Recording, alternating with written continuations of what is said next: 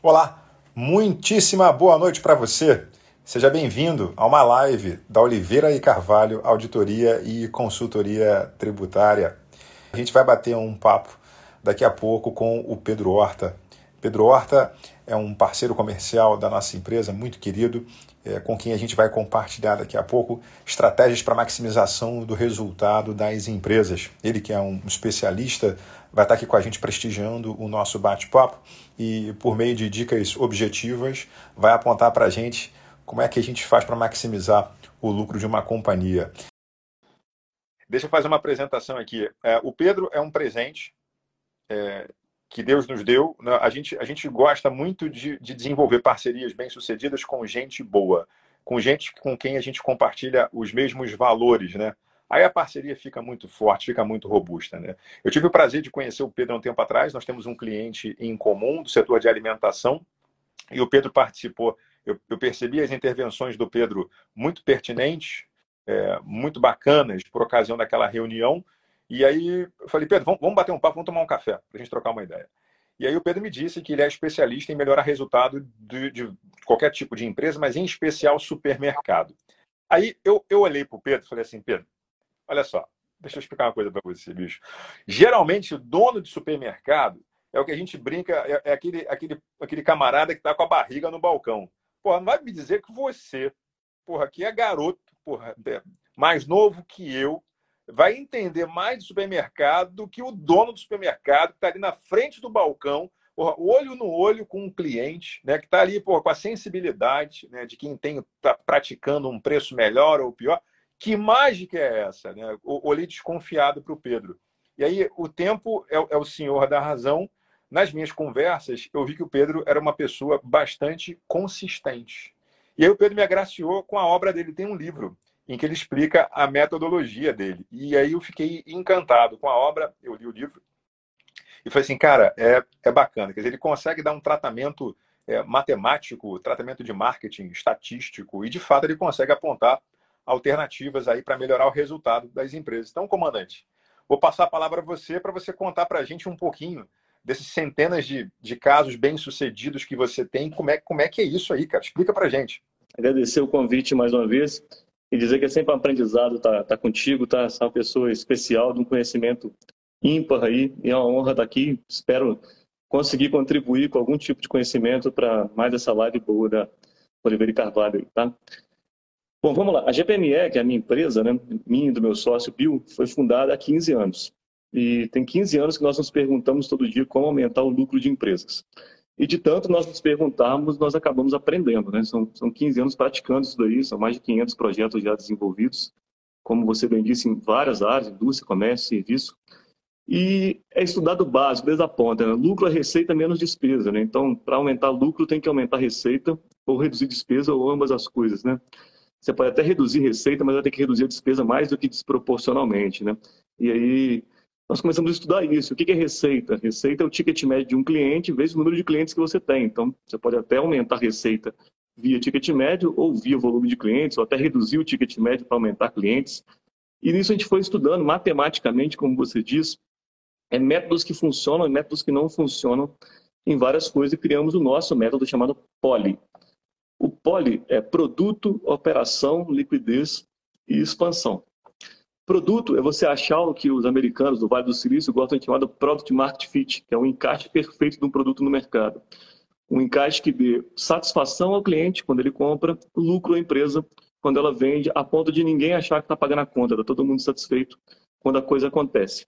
É, é, como o seu business aí que trabalha com success fee, né? Você só ganha no êxito na maior parte dos seus produtos. Então, o meu é mais ou menos assim também. Eu tenho que aumentar o lucro mais do que proporcional àquilo que eu cobro de modo que a sensação do cliente seja sempre aquela de eu mesmo me paguei. Né? E o cliente, desde o supermercadista até qualquer outro tipo de varejo ou serviço, ele tem que ter essa sensação ao comprar. Tem uma satisfação de um tamanho tão grande que ele não acha nem que pagou, que ele acha só que trocou é, o que ele tinha, que era o dinheiro, pelo que ele precisava, que era o produto ou serviço. E o supermercado, é, como você bem disse, como ele é a matriz de, de varejo mais importante em termos de volume de negócio, a gente começou estudando tudo que funciona nele para depois replicar por tudo que funciona em outras coisas. mas é basicamente estudar como é que a jornada de compra se dá, o que, que ele deseja resolver de problema. Toda empresa tem uma razão social, né? motivo pelo qual ela existe para a sociedade. Ela vem resolver um problema, problema do consumidor. Então, o consumidor, quando encontra a solução do problema dele, ele tem a sensação de que não pagou, de que ele só resolveu alguma coisa. O supermercado ele vende uma infinidade de commodities, né? produtos que todo mundo pode comprar, e vende uma, milhares de itens. Então, como precificar esses itens é o primeiro passo para você ganhar dinheiro, não só no supermercado, mas em qualquer negócio. A primeira coisa que tem que observar é qual é o grau de exclusividade, qual é o grau de autoral que é o seu produto. Quanto mais autoral e mais exclusivo, como foi você que inventou, você tem direito de inventar o preço dele também. Então, se você tem um produto que o concorrente não tem, você pode cobrar mais por isso. E aí entra na teoria do pão de queijo do mineiro, sabe? Eles têm preço, nós temos queijo. Então, a gente tem que conseguir cobrar mais por aquilo que a gente bota a mão e trabalha. Então, se o supermercado ele tem produtos que ninguém tem, ele pode margear esse produto de forma melhor. Se ele tem produtos melhores que o da concorrência, porque foi ele que criou, por exemplo, nas áreas de padaria, hortifruti, açougue, onde ele tem a capacidade de criar produtos, isso vale para qualquer varejo. Tá? Estou só exemplificando com o supermercado, porque você levantou essa bola do supermercado para mim. Mas qualquer negócio que crie produtos tem direito de cobrar um pouquinho a mais pelo aquele suor da criação. Mas, tirando os produtos criados, o supermercado tem grandes chances de ganhar produtos em commodities também. Se eu te perguntar o preço de uma Coca-Cola, você vai saber de cabeça, porque por memorização, Coca-Cola é um produto de alto fluxo, todo mundo sabe quando a Coca-Cola está cara e quando uma Coca-Cola está barata. Esse item deve ser promocionado para atrair o cliente para a loja. Porém, ralador de queijo você não imagina quanto custa. Primeiro que você não compra, né, Zé? Alguém compra para você.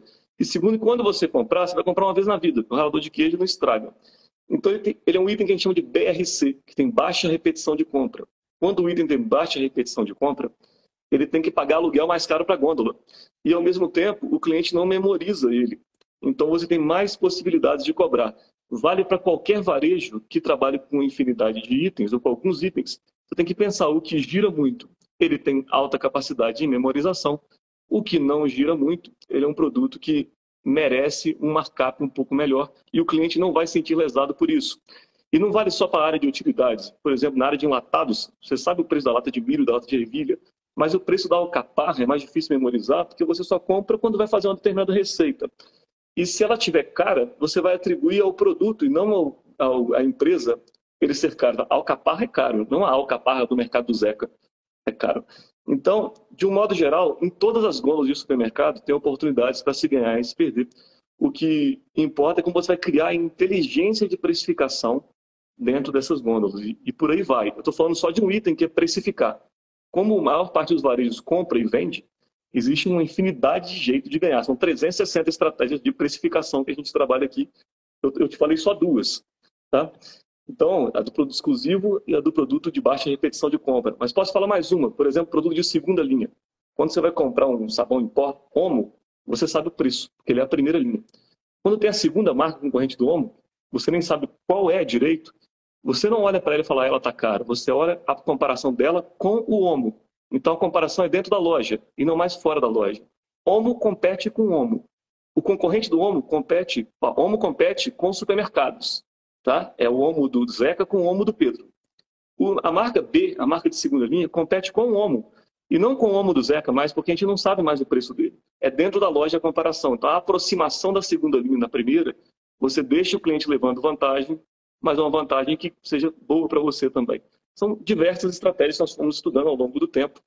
Mas, basicamente, é que todo produto tem um preço, que é o componente monetário do produto, mas tem um valor que é o conjunto de benefícios que ele entrega quando você compra ele.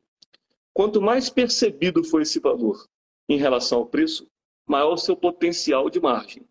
E tem que tomar cuidado para não agregar valores não percebidos, porque valor não percebido é custo. Né? Você está agregando e ninguém percebeu. Então, essa é a lógica da coisa acontecer. Não sei se eu respondi ou se eu fui muito complexo nessa resposta. Simplesmente maravilhoso. E o bacana, assim, ô Pedro, da gente conseguir apresentar sugestões objetivas, porque uma das coisas mais legais aqui nas conversas que a gente tem é porque a gente é sempre muito transparente e muito claro. Né? Porque quem verdadeiramente entende consegue explicar de uma forma que as pessoas entendam. Quando o camarada começa com uma coisa muito rebuscada, sombria, ou está com medo de entregar, ou de fato ele não tem esse, esse conteúdo, né? Então, uma das coisas que eu percebi em você que é muito legais, assim, caramba, 360 estratégias. Só por essas três que você já falou, para mim ficou claríssimo, né? Como é que se, como é que se faz e como é que melhora. É, a gente que é ignorante, a gente sabe o seguinte, puxa, às vezes o mercado ele faz uma promoção de um item para atrair o consumidor para dentro da loja e aí o que ele perde ou deixa de ganhar nesse item, que agora eu estou entendendo, está chamando é, é a commodity, ele mais do que compensa em outros itens que ele vai vender. A história da cerveja baratinho, né? E o camarada ganha em outros é. produtos.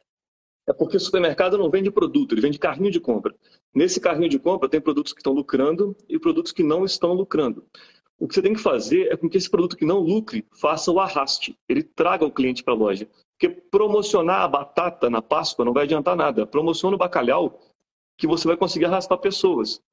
E aí você ganha nos demais itens. Você ganha na própria batata, na cebola, no azeite, no vinho, no champanhe, enfim, tudo que você puder ganhar dentro daquela cesta ali. De modo que o cliente saia satisfeito, achando que fez um grande negócio, porque é assim que ele tem que sair mesmo. Né? E o supermercadista também. Ou seja, ninguém pagou a conta. É, criando experiência lucrativa, que é o, o tema do livro. Foi uma boa experiência para o cliente, foi uma experiência melhor ainda para o lojista. Como tem que ser no mundo, senão ninguém fica em pé.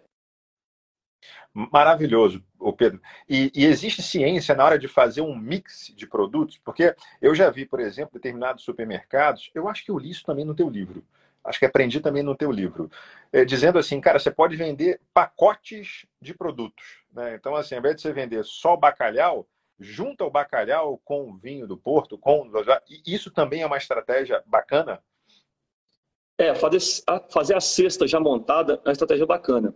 E é bacana também você desmontar o produto. Porque, por exemplo, você é mais uma das estratégias. Você sabe o quilo do patinho, aquela carne, patinho, você sabe o quilo dela. Mas se você corta o patinho em hambúrguer e chama de hambúrguer gourmet da casa e vende a unidade e não mais o quilo, você tirou da cabeça do consumidor completamente a lógica do quilo. Então você pode vender o quilo do patinho até 80 reais, porque no fundo ele está pagando dois reais por um bife de hambúrguer artesanal. É, ele vai pagar 8 reais em quatro e quando você multiplicar você vai ver que vendeu 80 reais o quilo, porque você trabalhou. Você tem direito de fazer isso, você não lesou o consumidor. Quando você pica a cebola, o pimentão e o tomate e faz um molho campanha, ou um vinagrete, como fala aqui em Minas, e vende isso para o cliente, você vendeu facilidade. E vinagrete tem um preço, cebola, pimentão e tomate tem outro. Quando você monta isso, você desmistifica o produto. Quando você pega esse mesmo patinho, que sobrou a ponta dele depois de fazer um hambúrguer e faz um estrogonofe, você chama ele de estrogonofe, e não estrogonofe de patinho. Você chama ele de estrogonofe. É o estrogonofe da sua casa, da casa, do supermercado. Você pode cobrar quanto você quiser no estrogonofe, você que fez né? e o cliente não vai comparar ele com o preço do patinho. Então, aquele patinho que você ia ganhar um markup de 30%, você fracionou ele e ganhou um markup de 200% no produto. Agora, tem que trabalhar. Como tudo na vida, tem que trabalhar. Se você só comprar e vender olhando o concorrente sem nenhuma estratégia, você provavelmente vai ter um resultado bem parecido com os seus piores concorrentes têm de resultado. Maravilhoso. O, o, que eu achei mais legal até agora, Pedro, é que você não, você não falou nada do, do concorrente. Quer dizer, fica uma sensação de que a solução está dentro de casa, né? É, é, só batalhar organização, estratégia e, e criatividade. É, é, isso mesmo. Em termos práticos, é o que você está fazendo aqui, né? É, assim, se você falar que a concorrência não existe, eu vou estar tá mentindo.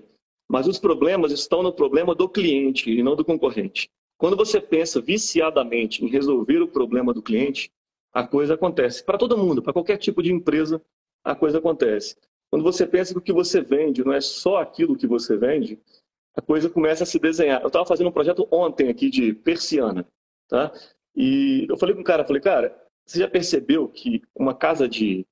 que a janela é como se fosse o ouro da casa, né? E de persiana você fecha o olho. E de olho fechado você vê o que você quiser ver. De olho fechado você olha para dentro, você olha para o interior. Então quando você fecha uma persiana, é como se fosse uma pálpebra né, que você pode sonhar. Então, uma casa de frente para o mar ou de frente para a favela, de persiana fechada, tem a mesma vista, que é a vista de dentro. Né? E aí você consegue cuidar mais de você. Aí o cara se emocionou aqui, o cliente, eu ouvi isso. Eu falei, por que, que, que eles fazem isso para todo cliente? É raciocinar o problema, é, só, é raciocinar o, qual problema o seu produto realmente resolve. Se você consegue fazer isso, você realmente consegue ver o mundo de uma forma diferente, acreditar mais no que você faz e criar experiência para o consumidor lá na ponta. Já manda um abraço para o Léo, se ele estiver assistindo aí, nosso cliente esse ano. Ah, que legal. Mas vamos pegar um gancho aqui, vamos mandar um abraço para o Paulo Machado aqui com a gente. Meu Deus, o Lino Gonzaga, Juliana Neri, advogada aqui da empresa, Ana Hausen, essa executiva aqui maravilhosa, Sofia, o Henrique Bonde está aqui, filha do Ricardo, está aqui com a gente, Fernandes está prestigiando, Ricardo Pires, irmão do Rômulo, Marcelo Facine Branco, meu colega de cursinho preparatório, Paulo de Tarso, Pedro Canavarro, nossa Senhora, Felipe, Flávia, Máximo, o Davi está aqui com a gente, meu sócio, Bruna está aqui prestigiando, prestigiando, a gente também, Fernandes. Tem gente pra caramba aqui. Ô, ô Pedro, você tá muito famoso, rapaz. Você tá mais famoso que aquele mendigo de Brasília, bicho. Ficar famoso é só botar uma foto lá da sua aí, ó. Que legal, cara. Pô, muito obrigado, cara. Quanta gente bacana aqui. Ô, ô, ô Pedro, isso tudo que você falou que, que faz muito sentido, a gente consegue aplicar isso a, a outros segmentos que não somente supermercado. Você deu o exemplo da persiana agora, mas, por exemplo, falando em termos de serviço, é possível lançar esse, essa mesma perspectiva para alguém que entrega serviço para o cliente também? Com certeza. Assim, assim como a gente tenta tornar intangível o produto, você vê que eu peguei uma persiana e fiz uma filosofia atrás dela, você tem que pegar o que a gente vende, que é serviço, que já é intangível, e tangibilizar. Então, a primeira coisa é dar nome às coisas como se elas fossem produtos encaixotados. Por exemplo, o produto que eu mais vendo aqui é uma consultoria continuada, que eu recebo FII mensal, receita recorrente e gero receita e lucro mensal adicional aos meus clientes também. Chama G360. Quando eu dou esse nome, eu tangibilizo para o cara. Falo, oh, o G360 funciona assim, assim, assado. Mas antes de tangibilizar para o cara, eu tangibilizo para mim. Eu consegui explicar para o meu time o que, que é o produto que eu estou vendendo. Então, a primeira coisa do serviço é tentar produtificar o serviço.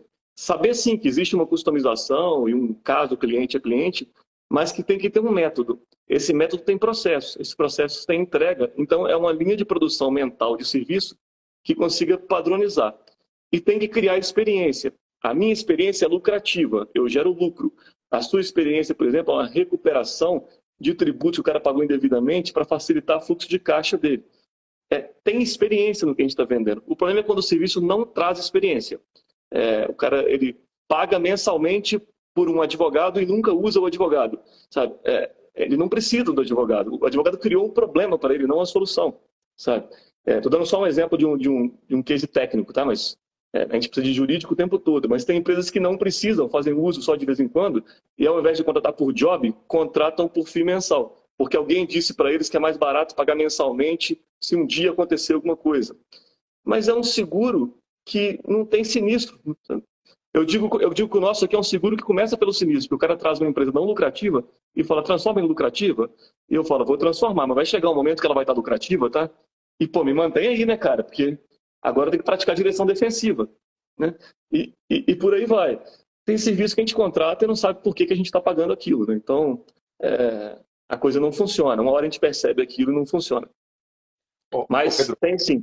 Tudo. Na verdade, a gente trabalha hoje com muito mais serviços, é, indústrias e comércios não supermercadistas do que supermercadista. O fato de ter se encontrado em varejos é uma coisa que no, no, nos faz bater bola o tempo inteiro aí sobre a parte de supermercado, que, que é sempre muito gostoso, um negócio que a gente ama, porque a gente já trabalhou com mais de 100 supermercados, então é uma coisa que a gente já entra e não consegue nem comprar, fica observando o que tem de errado nele.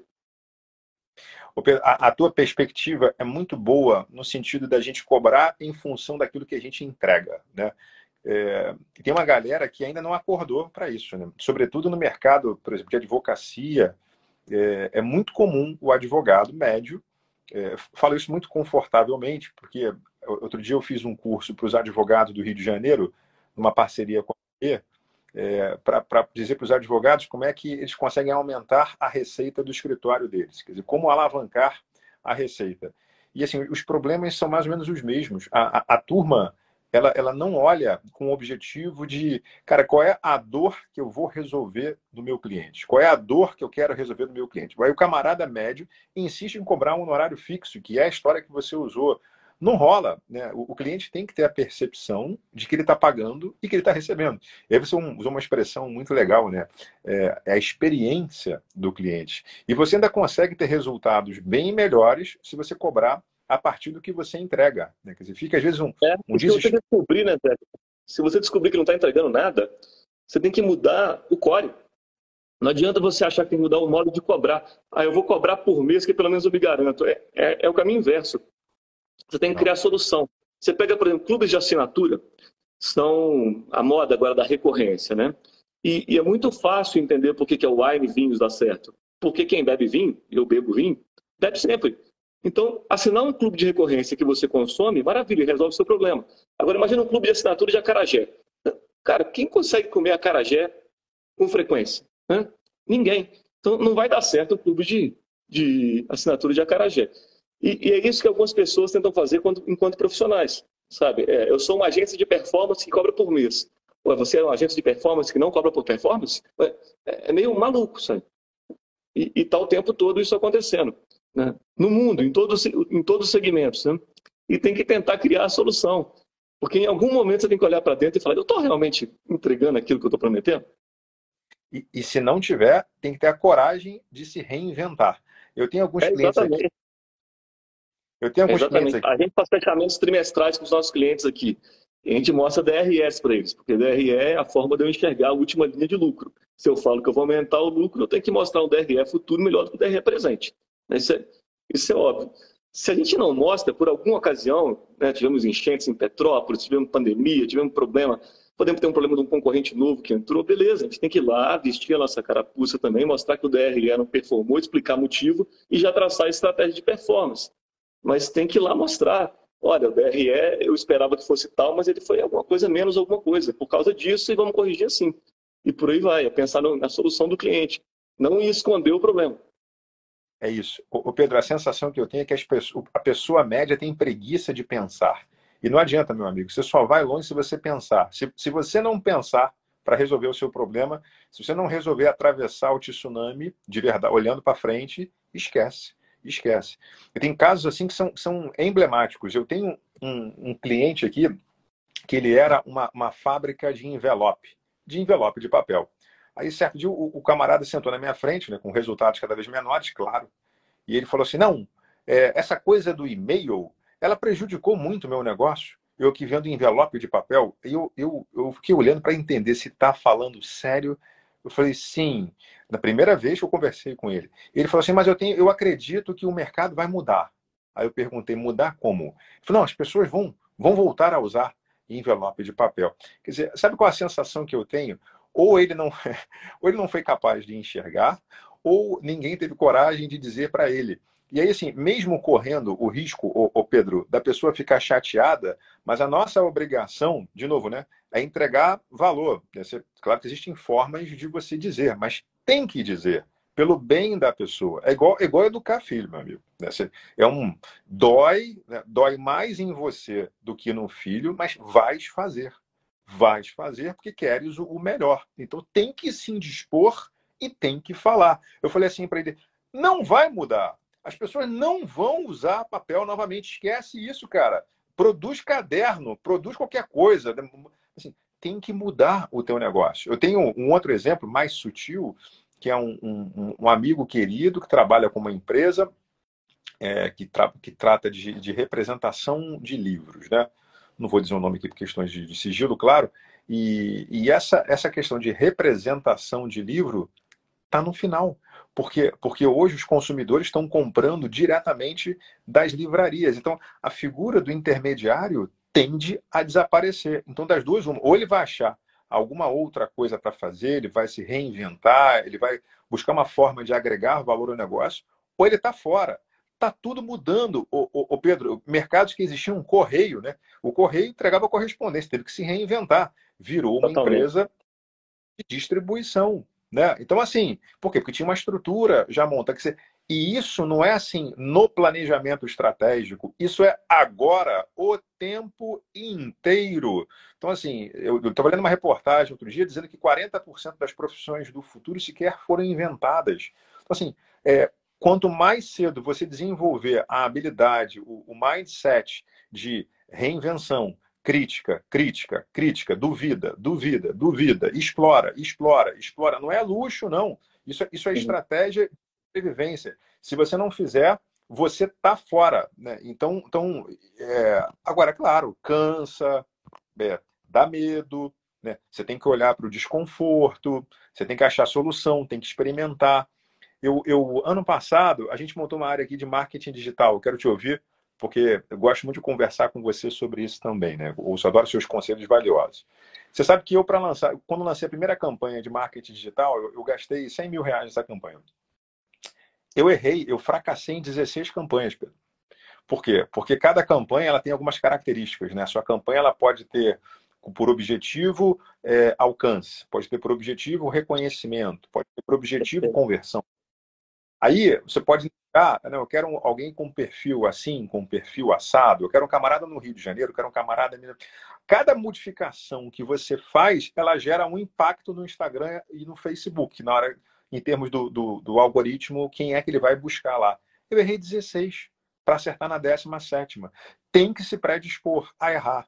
Tem que errar tem, não, não pode ter medo, tem que errar para poder acertar. E, na verdade, a sensação que eu tenho, eu, eu, eu, acho que eu errei muito mais de 16 vezes, e tenho certeza que até essas vezes que você disse que acertou, você ainda não acertou, você só acertou mais do que as outras 16 vezes, porque ainda tem coisa para melhorar. Eu troco bola com, com, o cara de marketing da minha empresa aqui o tempo todo sobre isso. Fala, cara, vamos mexer nesse filtro para cá e para lá. Vamos tentar isso agora. Esse lead não está vindo tão qualificado nisso. Esse lead de ticket médio foi bom. Vamos ver o caminho que ele fez. A gente consegue repetir o caminho do lead. Para ver se isso é uma fórmula de repetição para esse tipo de lead. E você vê que a coisa vai melhorando. Aí você acerta e fala assim, pô, eu sou foda. Agora eu descobri a manha. Só que aí depois não funciona mais. Porque mudou. Porque mudou, porque agora o Instagram não entrega. E o, e o LinkedIn que está entregando bem. E você tem que tirar um pouco e botar no Google Ads. E você está percebendo que apesar do cara te ver na rede social, ele te compra pelo www. E, ah, tem, tem que ir dentro. Eu, eu, eu, eu tô errando agora, tu tem ideia? Eu tô errando agora. Ô Pedro, isso que você falou aconteceu. A gente fez uma campanha bem sucedida, aí eu fiz assim, ahá, descobri como funciona. Seis meses depois fui replicar a campanha, porra, deu errado. É inacreditável. Então, assim, quanto você perceber que tem que experimentar, claro, vamos experimentar pequeno antes de escalar, né? Porque errar pequenininho sai mais barato, né? Mas tem que experimentar. Eu lembro de uma passagem lá do, do Steve Jobs, quando, quando, que é o ícone da, da Apple, né? É, ele, ele, optava por fazer o mínimo de testes num, num, determinado produto, inclusive no iPhone, e lançar, correndo o risco. Ele sabia que para lançar um produto, aspas, perfeito, se é que dá para chamar assim, demandaria aí mais seis meses de teste. Mas ele falou, cara, se eu demorar seis meses para lançar um produto, o concorrente vai lançar na minha frente. Lança esse troço, a gente vai, vai corrigindo com a, bicicleta, com a bicicleta andando. É essa é. a sensação que eu a gente tem uma frase aqui muito famosa, que é mais vale a bagunça lucrativa que o prejuízo organizado. Então, ficar aí organizando prejuízo não é, não é o caminho também. Outra coisa de funil de vendas aí, Zé, que a gente fala muito aqui, é que as pessoas cuidam muito pouco do fundo do funil, depois que já está vendido. E está sempre tentando aquecer o funil. Só que, quem te, só que toda vez que você faz uma campanha de marketing, existe um CAC, que é um custo de aquisição do cliente. Você gastou marketing, o cliente custou alguma coisa, e depois ele vai ter um LTV, que é o Lifetime Value. Quanto tempo ele te deixa dinheiro e por, e por quantos quanto ele deixa por quanto tempo, né? E você vai confrontar um indicador com o outro aí, o CAC, o LTV, você que gosta da matemática do marketing para ver se valeu a pena. Só quando você cuida do seu cliente ativo, primeiro ele te compra de novo. Então ele veio com CAC zero. O custo de aquisição do cliente pela, pela segunda vez é zero. Você não tem que fazer marketing para atingir ele. Você só fez um bom trabalho. Além disso, ele te traz clientes novos com indicação com CAC zero também, porque ele já te indica. Você já está dentro do funil de venda, você não teve que buscar aquele cliente.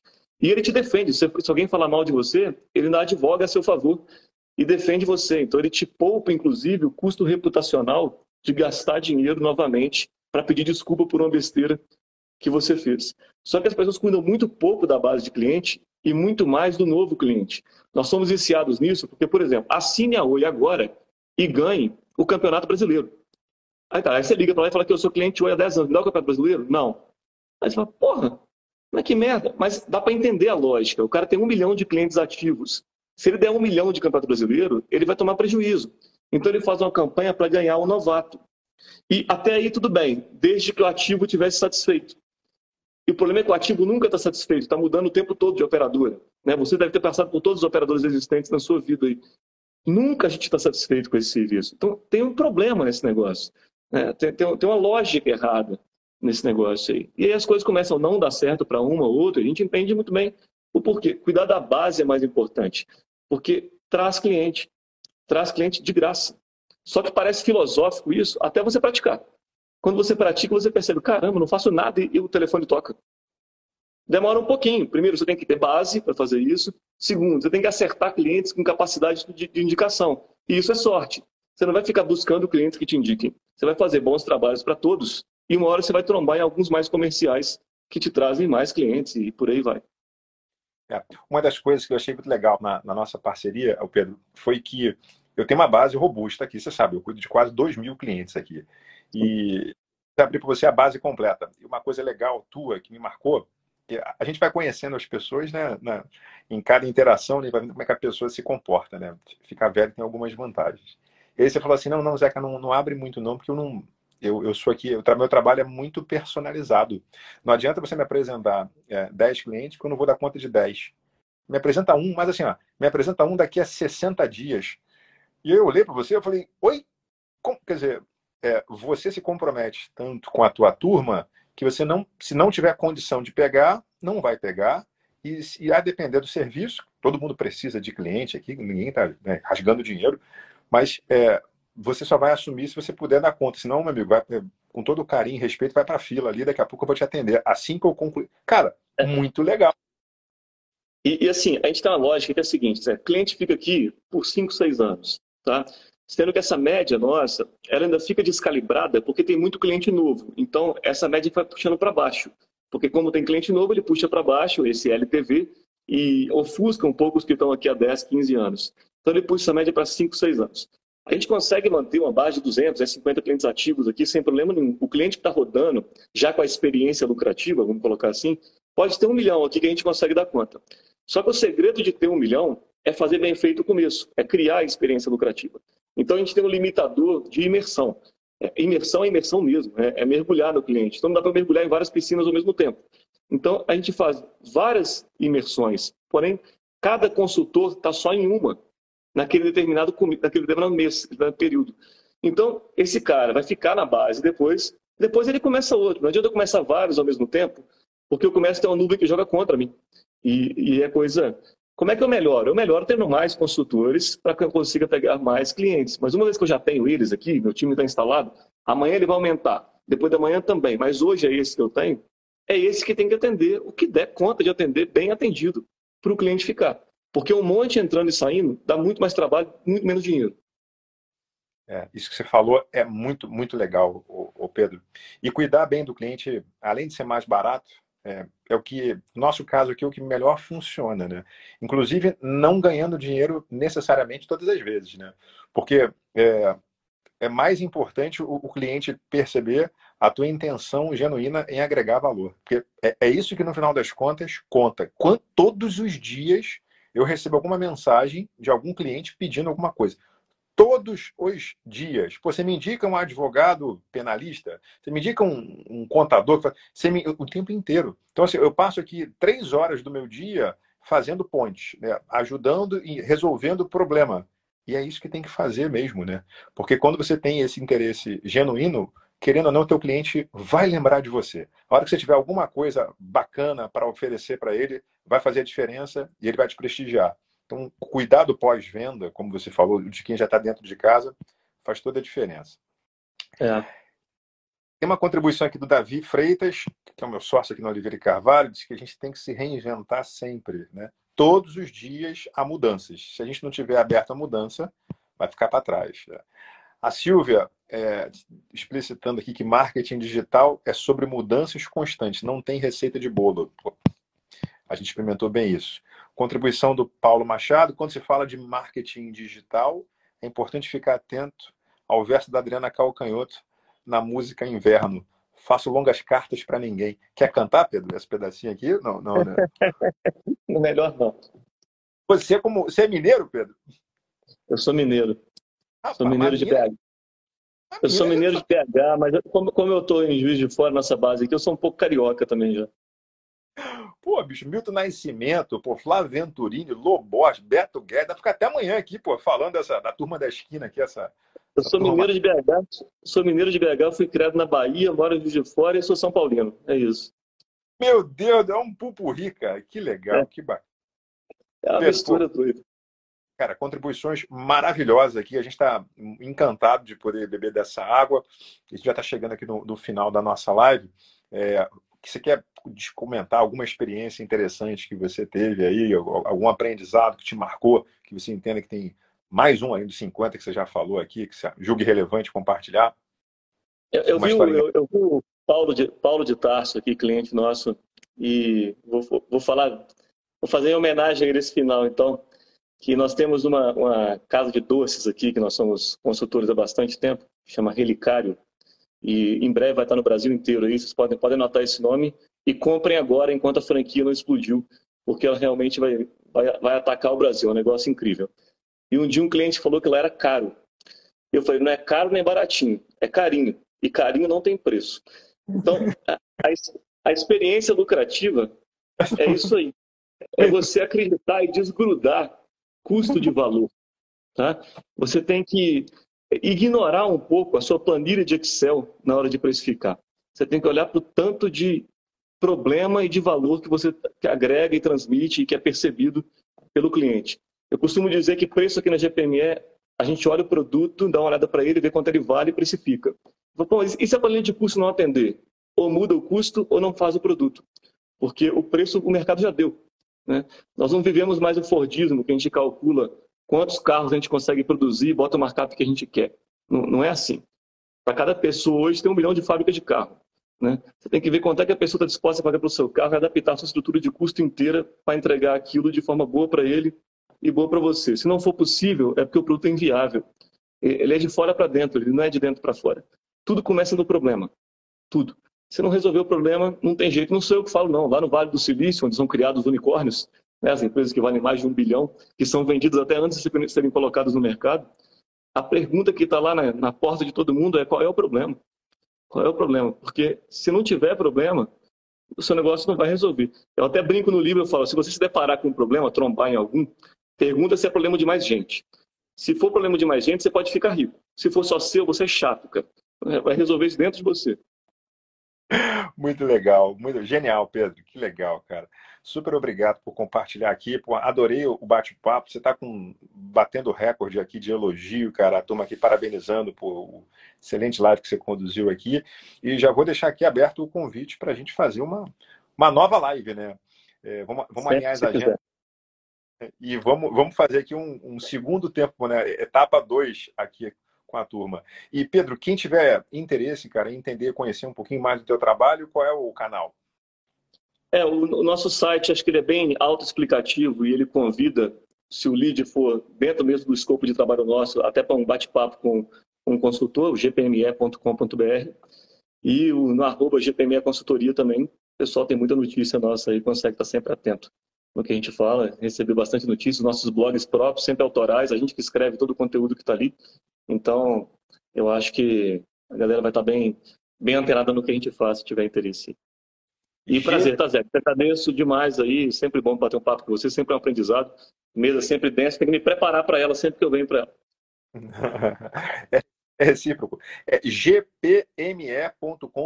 G de gato, P de pato, M de mamãe, E de escola. Isso, G de gestão, P de pequena, M de média, E de empresa. Gestão de pequena, que legal, cara. Gestão de pequenas e médias empresas.com.br. Maravilhoso. Muito bom, comandante. Já vou marcar nosso próximo bate-papo.